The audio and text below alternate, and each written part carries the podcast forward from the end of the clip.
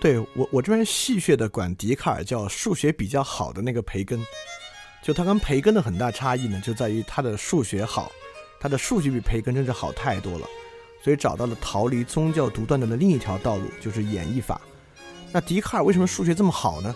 有一个很重要的东西，笛卡尔是耶稣会教士，耶稣会对于青少年的教育在当时绝对是最一流的，特别是教育就是神学以外的理性知识与哲学知识教育的非常好，所以笛卡尔有极强的数学底子。所以你看，笛卡尔当时提出认识的四个主张，你一看这四个主张就非常非常现代。第一，绝不承认任何事物为真，对于我完全不怀疑的事物才视为真理。第二，必须将每一个问题分成若干简单问题来处理。第三，思想必须从简单到复杂。第四，我们应当时常进行彻底的检查，确保没有遗漏任何东西。这是笛卡尔写在《探求真理的实践方法》里面的一些理论。这个理论呢，基本上也是现代科学理论的基础。它的出发点呢，叫做笛卡尔的普遍怀疑论。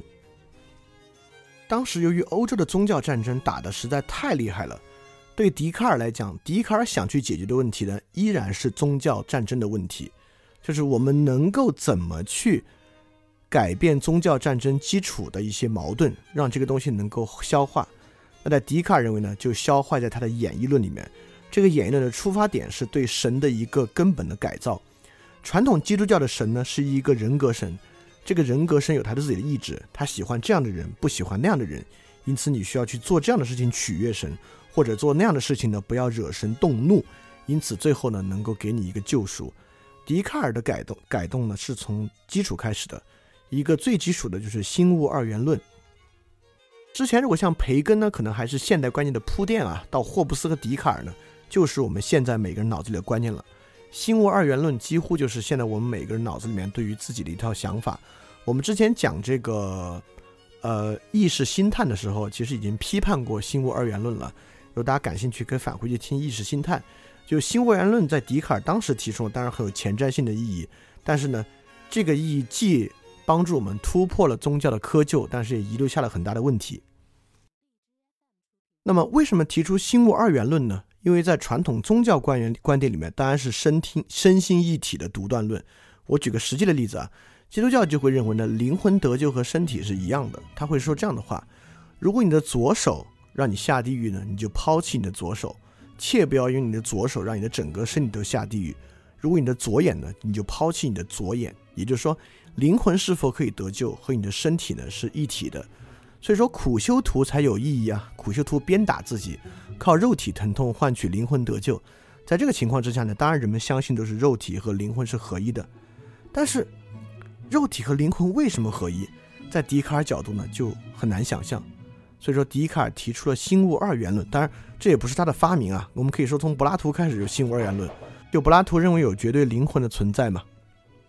那么这就有一个很重要的东西了，这既然是心物二元的，那心和物的连接是什么样的呢？凭什么我的精神啊想我现在抬起右手，我就真的能抬起右手？这个东西怎么做到呢？难道不会我的心想抬起右手，但却突然奇怪的抬起了我的左手？这个怎么得到的呢？所以神的角色在这里出现了。笛卡尔认为呢，神是善良的，神在保证心与物的协调性。但是就因为这个善意了，神成为了一个非常非常被动的东西。因此，神的存在就是确保心物的协调，就是心身心的协调是神的。那神除了这个之外呢，基本上在笛卡尔的世界里面没有其他的角色。那笛卡尔进一步提出了“我思故我在”，甚至如果你用原文翻译的话，可能更好的是“我怀疑故我在”。就神虽然是慷慨的，呃，给你帮帮助你实现了身心协调，但是人的能力呢很有限，需要怀疑一切。但不要认为这个怀疑一切呢，它就很像是英国的怀疑论，不是。英国的怀疑论，我再说的清楚一点，它指的是经验的优先性，也就是说。我要怀疑一切，直到我从经验上能够验证它，就是我是直接体会能验证它。但笛卡尔的怀疑，连经验也要怀疑，因为我们确实要问一个问题，这个问题康德最后给出了答案啊，但笛卡尔这么问是没有问题的。比如说，我看到，我就举个最直接的例子，我们把一个筷子插到水里面，这个筷子弯了，那我们现在知道是光的折射现象。但如果你相信你的经验呢，那我就会提出一个判断：筷子插进水里会变弯。这看起来是对的，对吧？因为我每次把筷子插进水里，我眼睛都看到筷子弯了。但我们知道这是个错觉嘛？但既然有错觉的产生呢，我们就不能够这么轻易的相信经验的优先性。当然，我这么说的太轻巧了，要实际去论证会比这更复杂。但确实，经验的优先性，经验就是对的，这是有很大很大很大的问题的。那么，笛卡尔认为，人要怀疑一切，恰恰要怀疑的就是经验的准确性。也就是说，我怀疑。我只能怀疑呢，不能，就是我必须怀疑一切，唯有一个东西不可以怀疑，就是我的怀疑本身。因此，我怀疑故我在，这就是我思故我在的意思。所以，笛卡尔改造之后形成了一个什么样的世界？就是我们现在基本认识世界的方式，就是主观与客观信心被切断的方式。我们今我们今天经常对一个人说：“你这个想法太主观了。”这话的隐藏意思呢，就是你这个想法是错的。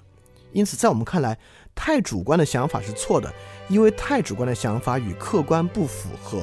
我们认为主观本质之上跟客观，我们不能假设主客观是符合的。我们认为有一个所谓的主观就是心，有一个所谓的客观就是物，这两者呢很多时候是不符合的。我们怀疑其是反主观在客观的反呃主观在你看我都说客观的反应，我们怀疑主观能够反映客观，就是从笛卡这里来的。所以，笛卡认为客观世界是一个广言世界。什么叫广言啊？这个词值得一说，因为客观世界有很多性质，温度、颜色等等等等的。但在笛卡尔认为，温度和颜色不是客观世界，不是物的世界的本质，因为温度和颜色是人的感觉。我们看到颜色，我们看到，我们感受到温度，对吧？这些东西都值得怀疑。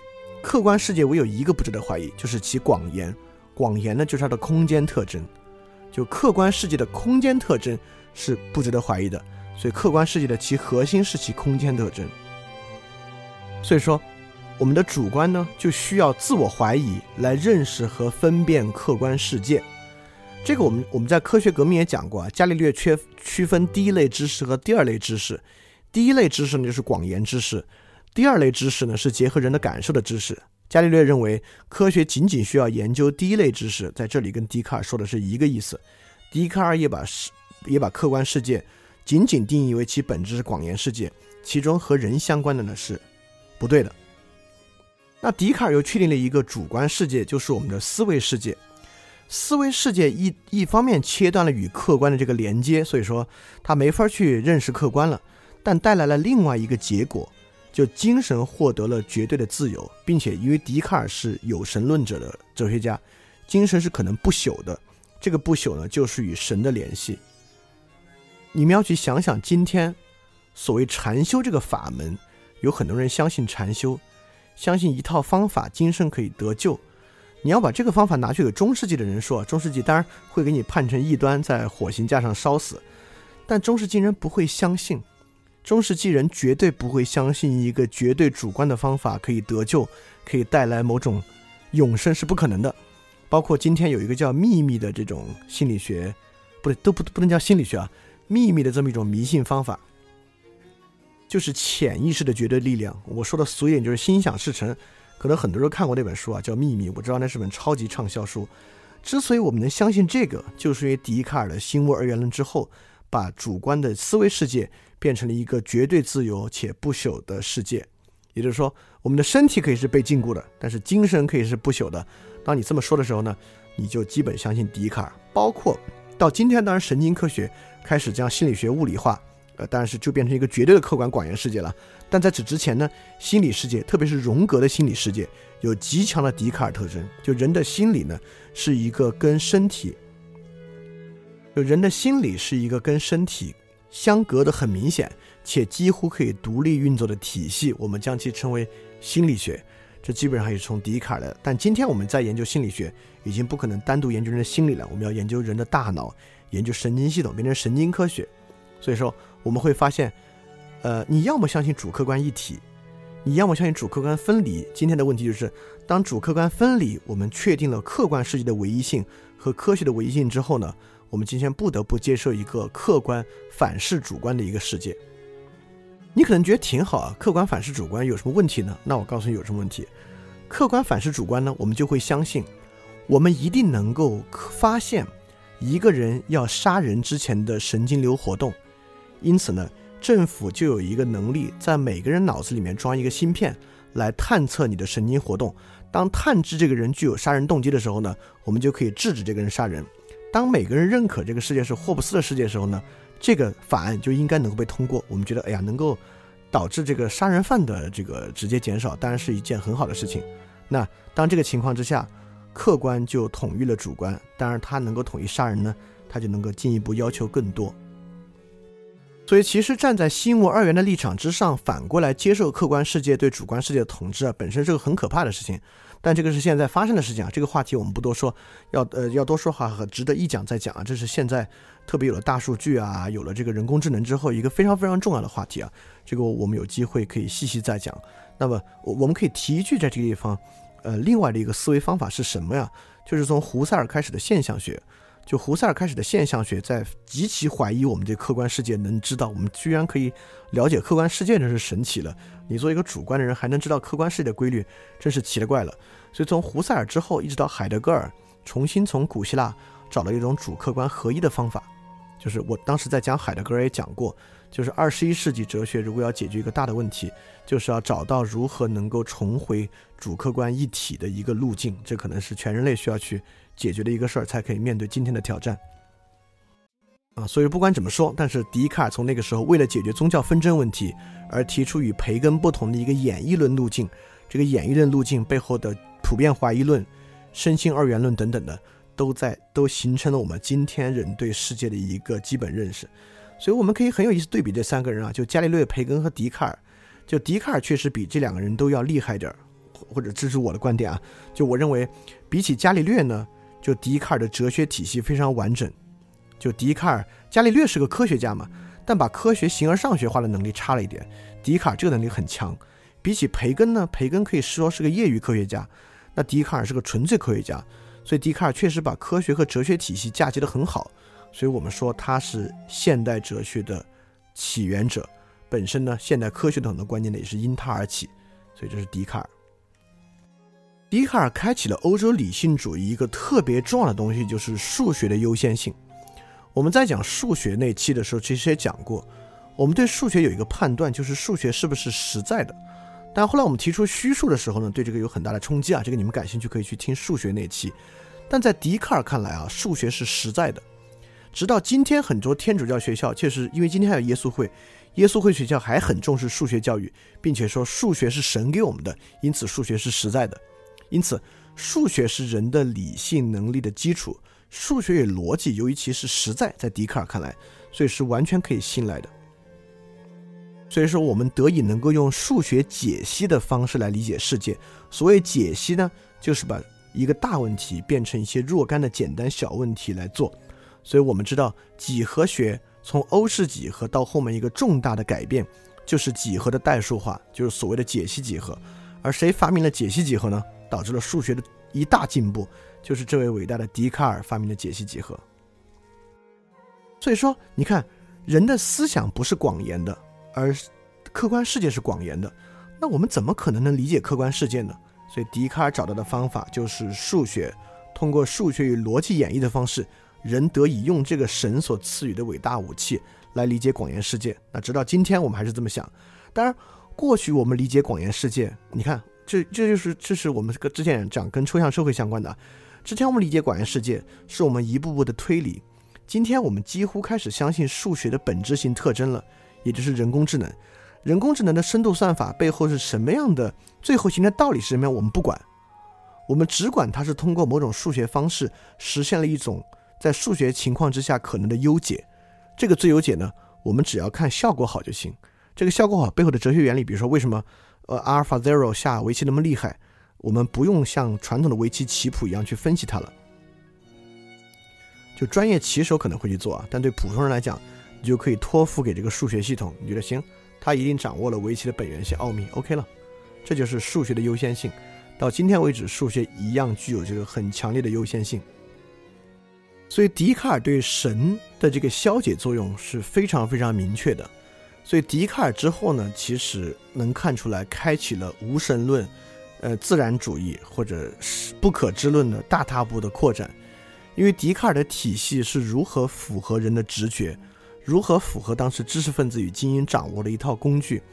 因此，笛卡尔最开始在辩论的时候啊，当时一位另外一个著名的耶稣会的神学家阿尔诺神父就向笛卡尔提出了一个忠告，但是他也一语成谶，说一语成谶，说怕的是今天有些倾向于不信神的人，能够利用你的话来反对信仰和我们之间信之不疑的真理。当然，现在这个事情呢，正如阿尔诺神父所言，已经发生了。所以从笛卡尔开始呢，人们相信某种演绎论的理性主义。所以，人的争论呢，应该建立在逻辑演绎之上。这个呢，就是现代哲学的基础。现代哲学就是一套建立在逻辑演绎之上的哲学争辩方式，特别是之后的分析主义哲学、分析哲学、二十世纪的语言哲学、分析哲学，对吧？所以，为什么说笛卡尔是现代哲学的开端，就是这个原因，因为他正式开启了现代哲学的理辩、理性争辩传统。那么，将神排除广延世界之后，又有一个非常重要的东西，就是马丁路德的宗教改革带来一种必然的世俗多元主义。因为马丁路德将包括加尔文、马丁路和加和加尔文将神与世俗世界的连接，在马丁路德那里直接斩断了，在加尔文那里甚至把神的神意会反映在世俗世界的世俗事物之上，在世俗事物之上会带来一个跟笛卡尔相连一个很坏的结果。当然，我说很坏，有的人可能认为是很好的结果。在这个情况之下呢，世俗必然走向多元主义。就我们说了，新教必然宗派林立，但精神世界呢，由于其内在性失去了标准。比如说，因为，呃，那个，在马丁路德那里说因信称义，因信称义，每个人信不信，你只有自己知道了，其他人没有办法来帮你判断你信不信。因此，这个内在世界呢是没有绝对标准的。所以，内在的内在价值相对主义，我们上期讲过了。就加尔文宗更是预定论，神预定了救谁或不救谁，但神又难以揣摩。你人任何一个人不可能做预测。我知道 A 被救赎了，B 没有被救赎，你不能做这样的判断。所以，精神世界在新教的语语境之下是丧失标准的，因此必然带来广言世界的优先性。所以，新教改革的结果加上笛卡尔。会带来客观压倒主观的必然结果，也是今天我们实际发生的事情。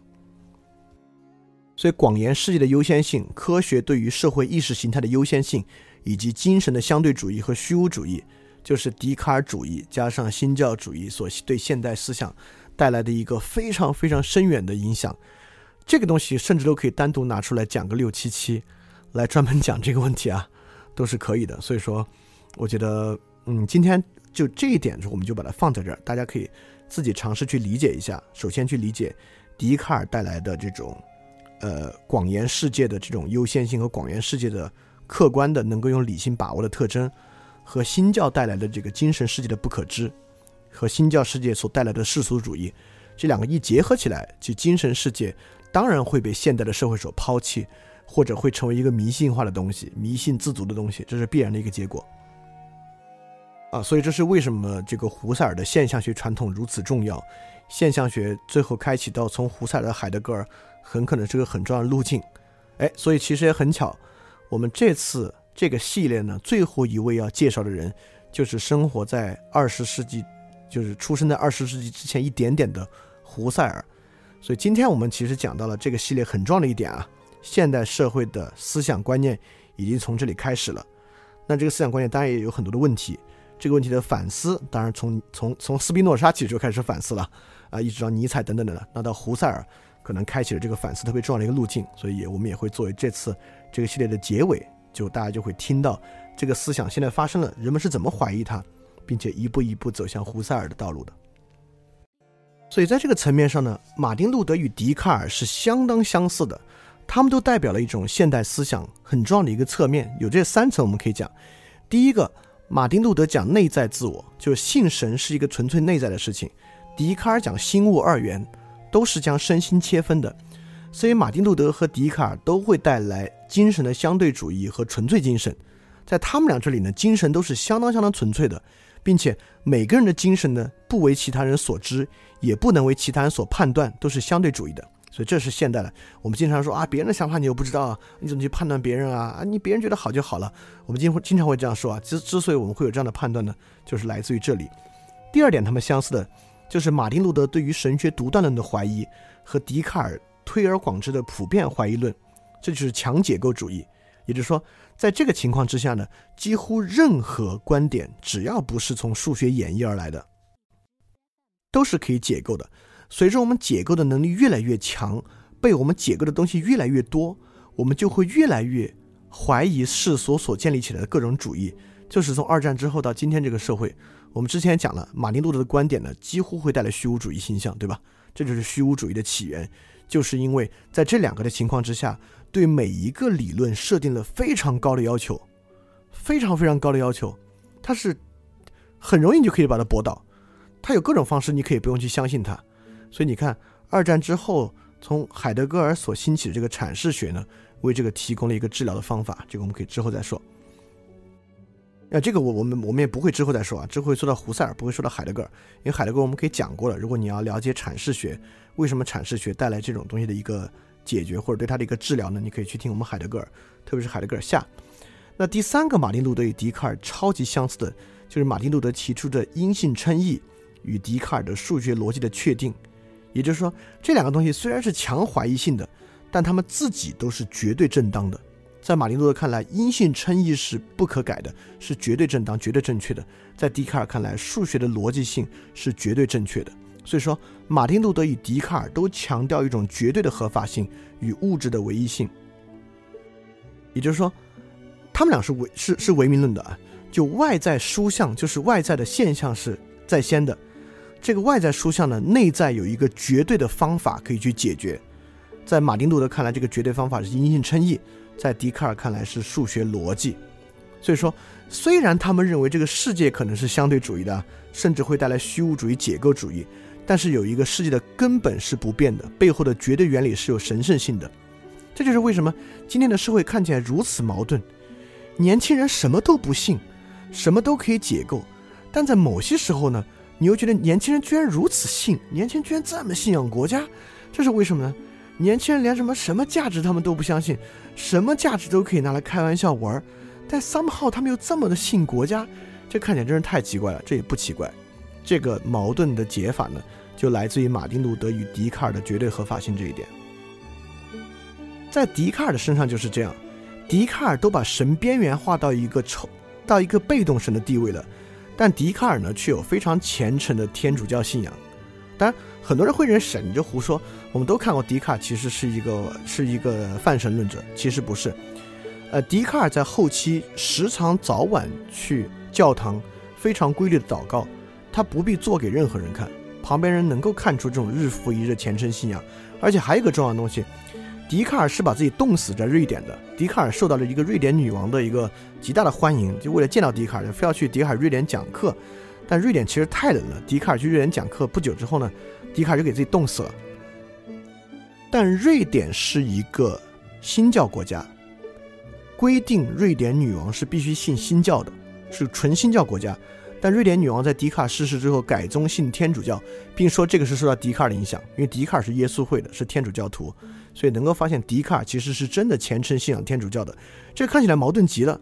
就笛卡尔怀疑一切，把神放在一个只是调和心物相协的位置之上，而没有任何主动的意志性。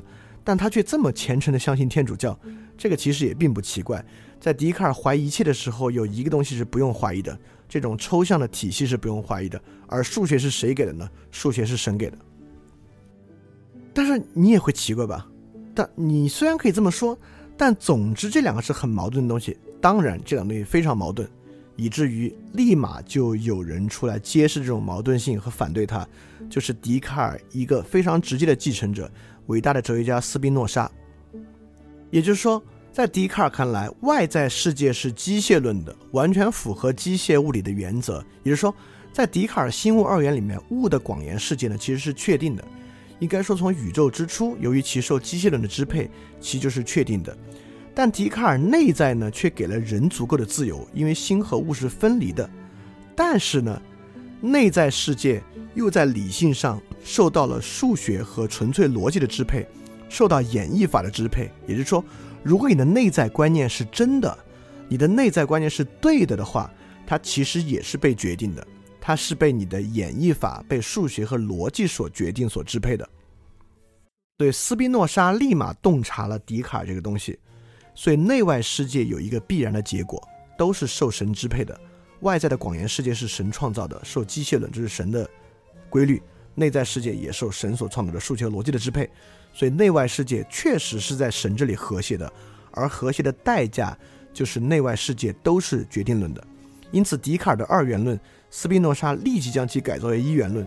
所有的事情都是神决定的，是非意志的，是定律支配的。人的命运是早就完全确定的。所以说，我们深挖笛卡尔，他跟马丁路德的路径是一样的。马丁路德说了，人因信称义，但人就会不住的去担忧啊，那我这样算信吗？我这样是不是信啊？我觉得我信啊，但是好像没这么简单啊，怎么才算信呢？哎，加尔文出来解决这个问题，甭琢磨了，信不信啊？得不得救早就定好了，就加尔文宗就是预定论，所以说，在我看来啊，斯宾诺莎呢就是笛卡尔的加尔文宗。斯宾诺莎把笛卡尔这种，那我这个想法是对的吗？我这个理性是不是对的？不用想，这东西是早就决定好的，你的内在世界也是神所确定的。所以笛卡尔好不容易分开东西呢，在这里又合一了，在斯宾诺莎这里，所以看斯宾诺莎宗教信仰也没有矛盾性了。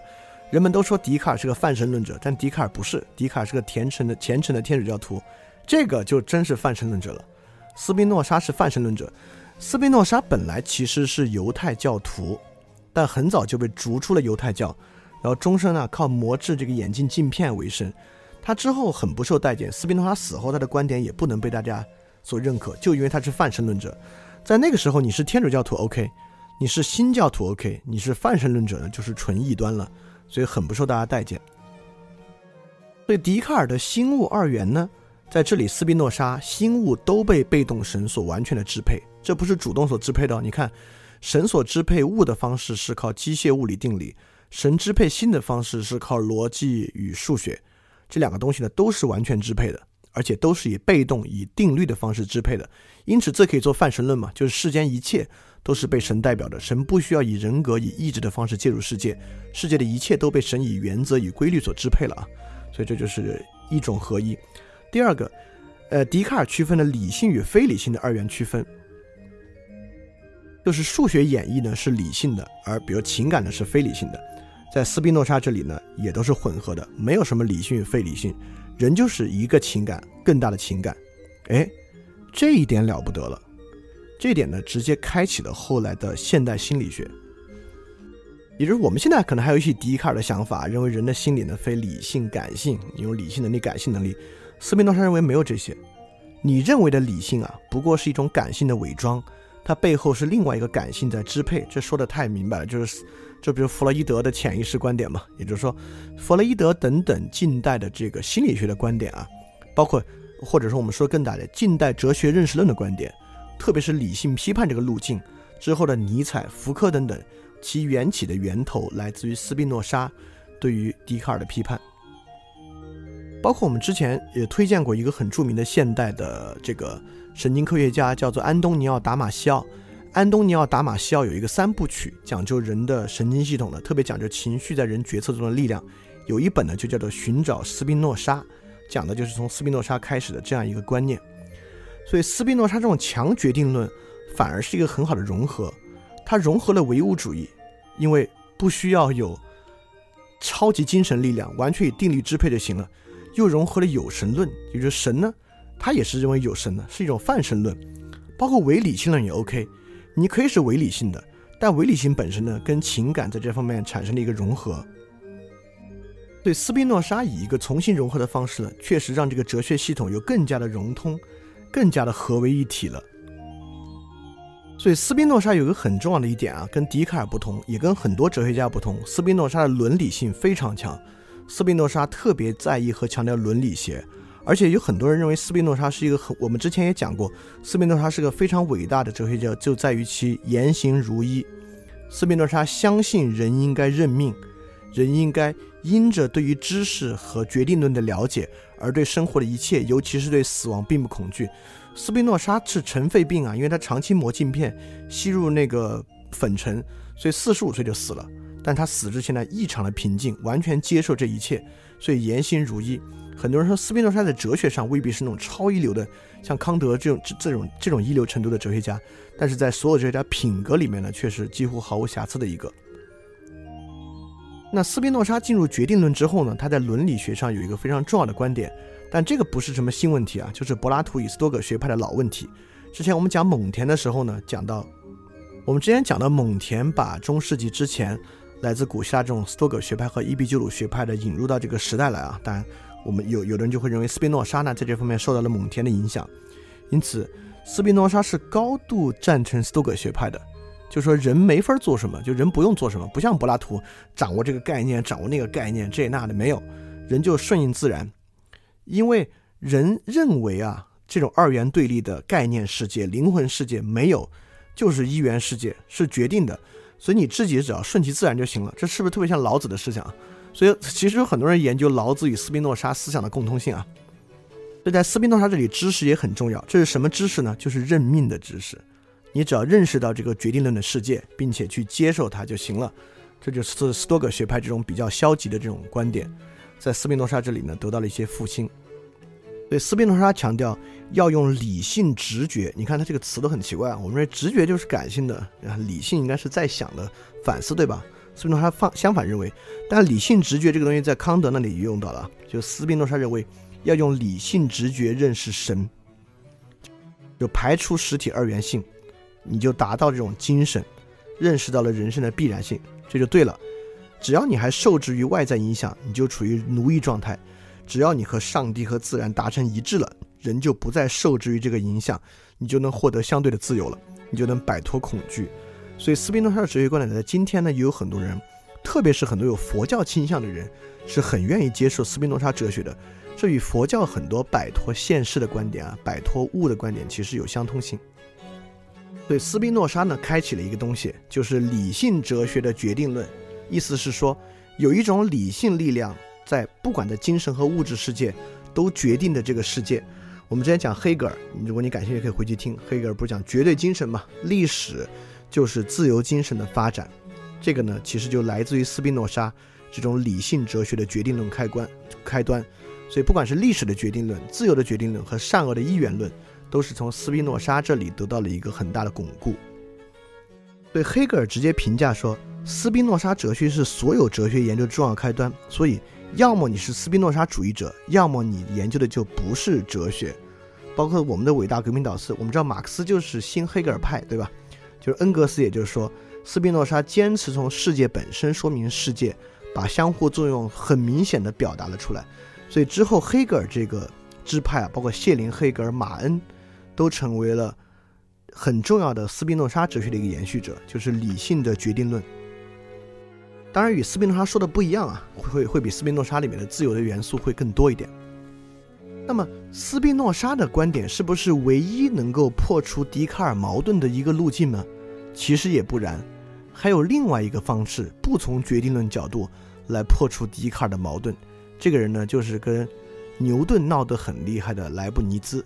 那这个我们就放在下次来讲了。所以今天我们就讲到这里，下次我们接着来讲，从莱布尼兹的观点开始讲。我们还会讲到英国的光荣革命，讲到法国太阳王路易十四十四上台，这段时间呢，法国的这个历史就很值得一讲再讲了。然后就看法国路易十四这个东西是如何被思想家消化，并且直接催生法国大革命的。所以慢慢慢就更接近近代了，也是很有意思的历史，非常更有意思的这些思想们。所以说，希望这次的所有讲解里面的内容能够让你对这样的知识感兴趣，因此去找更多的书籍阅读。了解这样的东西，所以当然也很欢迎大家在各个群里面来跟我们一起讨论这个问题。那我们就下周一再见，要记得敢于去相信。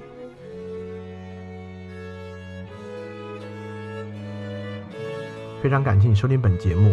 如果希望每周一加入微信群，跟我们一起学习、提出问题、看到每次分享的 keynote，可以微信添加“想借 Joy Share”，想借的拼音 x i n g j i e，Joy Share j o y s h a r e。